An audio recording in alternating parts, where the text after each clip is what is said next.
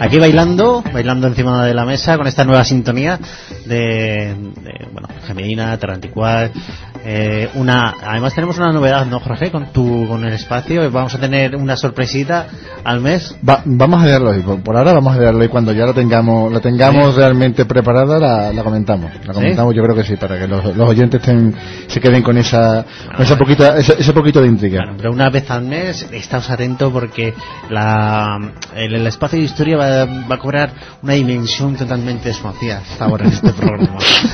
otra dimensión más, si cabe. Otra dimensión más. Eh, Jorge, eh, buenas noches. Buenas noches. Vamos a ponernos serio, vamos a entrar en harina. En ¿eh? harina, efectivamente. ¿Qué te iba a decir? Vamos a ver, ahora me han bajado la música, me han dejado, dos velas, me han dejado dos velas. Jorge, mm, ¿dónde has dejado el caballo? El caballo, eh, eh, hoy no he traído caballo. Te lo digo porque nos ha llegado una carta. me multaron el último día. Nos ha llegado una carta que han visto ahora mismo por la S30 un caballo eh, corriendo en contra contramano. Contramano, contramano. contramano. Ya me multaron otro día porque los animales donde lenta gana, pues hay. es que ustedes no se lo creen, pero es que Jorge Medina viene a los estudios de Radio Betty en caballo porque bueno a él le gusta y él, es de la sierra es medio bandolero lo lleva la sangre eh, tiene el pelo largo y bueno los ojos azules. Es, lo que tiene ser ser del Pedroso. Es, lo que tiene es lo que tiene tener el pelo largo. Exactamente. Jorge vamos al tema. Un, un personaje yo creo que de los cruciales cruciales en la historia de este país eh, un tío que sabía manejar la política eh, y rodearse perfectamente. eh, un personaje que ha estado que ha, que ha sido eh, yo creo que dibujado en muy buenos libros y también en, en, dos muy dos muy buenas películas. Una evidentemente es El Capitán a la Triste de, de, de Díaz Llanes. Sí en la que el personaje lo hace Javier Cámara y otra otra otra película en la que también aparece muy bien muy bien la, la, figuración del, del, personaje que es el, eh, que es el, el, conde duque de, Olivares que es la película El, Rey Pasmado de, de eh, Uribe donde Javier Guruchaga le da un toque muy particular al, al, personaje que ahora brevemente intentaremos, eh, intentaremos describirlo. Me, me, gustó más ahí que el Lisistrata. Aunque Lisistrata también hace un personaje ¿eh? Yo creo que, que Lisistrata está más metido en el papel. Yo, de, los dos quizás quizá me, me, gustó más el de Javier Cámara. Le dio un poquito más, ¿cómo diría yo? Más, más, más peso, más, más mm. Mm, control sobre la situación y sobre mm, un continente casi, como fue el que, el que tuvo este, este, este gran grande de España. Bueno, ¿y por qué has elegido Conde Duque de Olivares para la sección de, de hoy? Para la sección de Pues eh, lo he elegido en primer lugar porque íbamos, tenía previsto tratar otro otro personaje esta, esta semana que era, que era Felipe II, pero quiero ver quiero utilizar la película que se ha estrenado como, como pretexto para hablar del personaje y no pude, por, varios motivos no pude. Ese fue principalmente el, el, primero de ellos. El segundo, este es, un personaje que a mí me ha ido, eh, me ha interesado muchísimo casi desde que, desde que estudié historia, sobre todo porque es un personaje que está en el momento final del poder español, digamos, para, para que los oyentes se centren, centrar un poco a los oyentes en el personaje, es, eh, el personaje es un, es un válido, es decir, un, es una persona eh, que recibe la que en la que ha recaído todo el poder del rey, es decir, el rey no quiere gobernar y cede a un válido, primer, eh, en este caso el conde, duque, conde duque de Olivares, que gobierne, gobierne el país. Y en este caso, eh, el rey es Felipe IV, nieto de Felipe II, siglo XVII, estamos ya casi en el ocaso, en el ocaso, digamos, en la sustitución del poderío español por el poderío francés, como, como también decía la triste en, en, eh, los, libros de Arturo Pérez Reverte, que el, el, punto culmen en la batalla de Rocroi en la que los tercios pierden eh, y ya queda digamos ese poder pues eh, es en este en todo ese en todo ese final de un periodo mm, importantísimo para para para España evidentemente es en ese momento en ese momento en el que nuestro gran personaje, el conde duque de Olivares, pues aparece en escena y la verdad que intenta hacer una serie de reformas, intenta darle un nuevo giro a la política, pero no lo consigue. No lo consigue porque la situación la situación no es no es, no es propicia, evidentemente, para la reforma del conde Duque de Olivares. Eh, ¿conde, ¿Conde y Duque?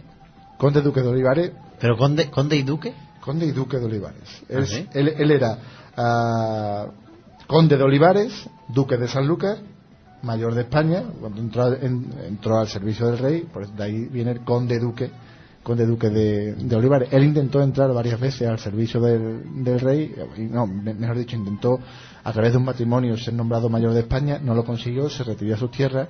Sin embargo, él tenía esa, ese interés por, por entrar poco a poco en, en, ese, círculo, de poder. Y aprovechó la lucha entre el duque de, Uceda, el duque de Lerma el duque, y duque de, de Uceda, hijo de, del primero, por conseguir ser nombrado valido de Felipe, Felipe IV y él aprovechó su, aprovechó esa lucha entre padre e hijo para conseguir ser nombrado válido y consiguió él mismo ser nombrado ser nombrado válido del estamos hablando fecha estamos hablando 1621 mm. cuando eh. cuando, cuando eh, comienza a gobernar eh, a reinar mejor dicho. Felipe Felipe IV Conde Duque de Olivares es uno de estos personajes que se que se juntan al lado de que se saben posicionar en, la grada al lado de, la nobleza y que, incluso es oído por el noble.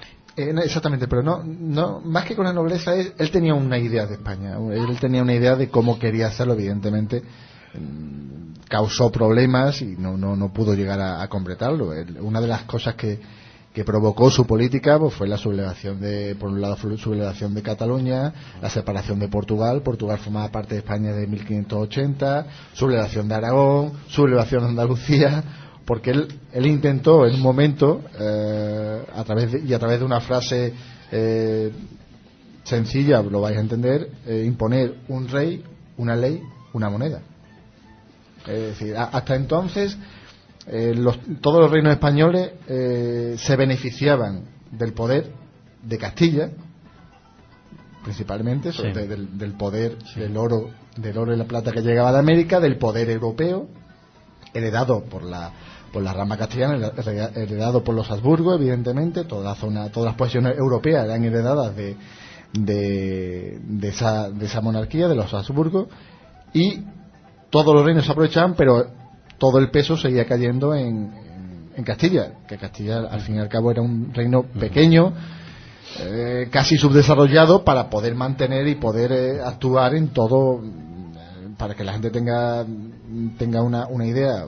Más adelante, cuando tratemos uno de los personajes, quiero hacer un, un, experimento y exponer todas las posesiones que heredó la, Carlos I de España y V de Alemania, ponerlas en un mapa actual y describir qué cantidad de posiciones no, pero es curioso porque uno no, no, llega a comprender la, el poder que el poder que, que, que, tuvo eh, la casa de, de, de Habsburgo sobre Carlos I, Carlos I de España y Felipe II, hasta que uno no lo ve en el mapa. Mm.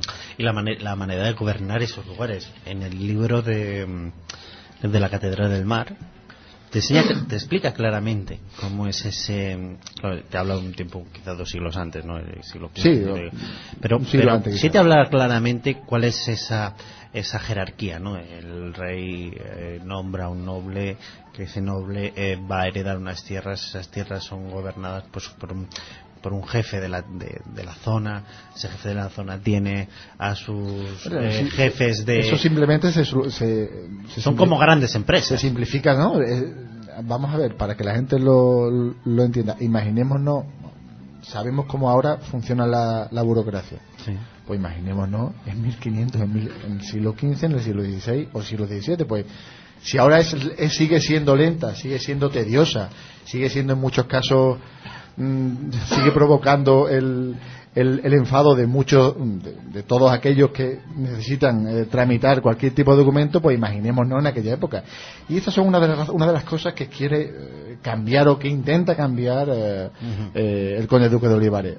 También unido a una serie de, de, premisas, de ideas que habían, habían creado un grupo de, de, de personas a comienzos del siglo XVII que eran los arbitristas que eh, simplemente que lo que querían era de alguna manera modernizar modernizar todo lo que era el, el, Estado ¿De, qué manera? pues que no se vendieran tantos cargos, limitar la corte, es que le estamos hablando que la corte, la corte de un rey, podían vivir, mm, si no mal, si mal no recuerdo, la corte del rey de Luis Luis XIV en Francia eh, llegaba llegó a tener entre 10 y 15 mil personas.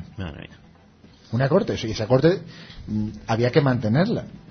Pues imaginemos, ¿no? Era una de, una de las razones que esgrimían para, para, para no tener tanto tanto tanto gasto. Otra de, la, de, la, de las razones, modernizar el campo, evitar evitar que todo el control de la, de la, educación estuviera en la iglesia. Por eso también, evidentemente, esa lucha esa lucha entre el conde duque de Olivar y la Inquisición, que de hecho en los últimos días de su vida, eh, cuando ya los problemas le hicieron que, el rey le presionara para, para, para que dimitiera o, y, ya, y se quitara quitarle un poco de la, de la escena política, pues, la Inquisición lo, lo, lo, lo, enjuició en, en, en, Toro acusándole de varias. Evidentemente no lo pudieron condenar como hubiera sido su, su, su idea, pero sí, sí lo, llegaron a enjuiciar. Eh, lo que estás eh, comentando es, eh, el resultado de esa jerarquización realmente eran aquellos de la cola, aquellos del final que eran realmente los que pagaban realmente los diezmos y bueno más de los diezmos pagaban eran los que trabajaban las tierras en los, sobre todo para los nobles es poder. que eran que eran personas mm, no libres. es poder. Eran personas que que no, no, eran libres, no, no ellos eh, trabajaban la tierra y no podían hacer otra era, aquello. Era una, sociedad estamental en la que uno, en, el que el noble tenía derecho, si se casaba, si se casaba el campesino tenía derecho a probar a su mujer antes que, que le la boda. Eso ya quizá, quizá más, en, más en la Edad Media. Ah, no, no, estamos, no estoy defendiendo, evidentemente, que, no hubiera abuso en este periodo. Abuso, eh, siempre que uno tenga un poder omnímodo, y alguien a su servicio va a abusar de él aunque no quiera abusar de él. Sí, pero va, la condición humana. Quizás el siglo XVI ya se, sí, se a partir del siglo XVI, ya en el XVII, evidentemente, sigue habiendo abuso, porque los abusos los ha habido hasta hace, hasta hace, bueno, siempre los ha habido. los hay hoy, pues, evidentemente no lo va a haber en una época en la que nadie tenía que dar cuenta a nadie, pero que sí sí el, es el, el, intento quizás de un personaje que por algunos autores es venerado, por otros es odiado, sí. pero sí eh, sí tenía clara sus ideas. él, sí tenía clara qué idea. Mm. la idea qué, qué, idea o mejor dicho qué mm, qué quería transformar qué quería conseguir de, de, cómo termina con España con de Duque de Olivares pues el conde Duque de Olivares, como he comentado, hemos comentado antes, acuciado por los problemas, su elevación en, en Cataluña, la, el, corpus, el corpus de sangre en 1640, sí. Eh, separación de Portugal. Portugal desde 1580 hasta 1540 había formado, formado parte del, reino de, Castilla. Parece ser que a Felipe Felipe II con lo que nos costó ¿eh? le recomendaron le recomendaron eh, que pasara la capitalidad desde Madrid a, Lisboa para digamos de alguna manera asentar un poco la relación entre entre Castilla y Portugal no quiso no quiso no quiso hacerla y y al final, pues aprovechando la sublevación de Cataluña, pues también ellos lo intentaron y lo consiguieron, porque evidentemente el poder y, las eh, arcas españolas después de una bancarrota de, 1527 que ya no, es que no, tenía dinero para poder sufragar los gastos de, los soldados con lo cual pues que no, había fórmula no había no, había fórmula para poder mantener una, un, ejército mercenario o un ejército mercenario bendigo pero totalmente preparado para poder hacer frente a esa sublevación sublevación en aunque en, Andalucía los duques de Medina Sidonia también se, sublevaron, sublevación en, las provincias vascas, en Navarra, es decir que pero él no es asesinado no no no es asesinado simplemente es obligado a es obliga, lo obligan a destituir es destituido por el, es destituido por el rey se, se retira a Loeches eh, sin embargo las, las presiones de los de los nobles exigen al rey es que, que, que, no, que lo, lo, retiran un poquito más, más lejos de la corte de Madrid y lo, lo retiran a, Toro, donde muere en 1643 y él y es enterrado en, en un eh, convento en un convento que él había que él había patrocinado en, en Loeche. De hecho en Loeche en un pueblo cerca de la cercanía de Madrid donde está su donde está, donde está enterrado en la actualidad. Mm. Pues él lo tiene un personaje principal en la historia, Conde Duque de Olivares. Jorge, mm, muchas gracias eh, por, por, venir hoy. ¿Te quedas? ¿Te quedas hasta, hasta, el final? ¿Te quedas a la tertulia como todos los días, como todos los viernes, en la que mm, que nos echaras una mano, porque hoy tenemos un caso. Intentaremos, por lo, por lo menos lo intentaremos. Tela. ¿Tela marinera? Tela, tela, tela. Pero todo esto será después de las noticias.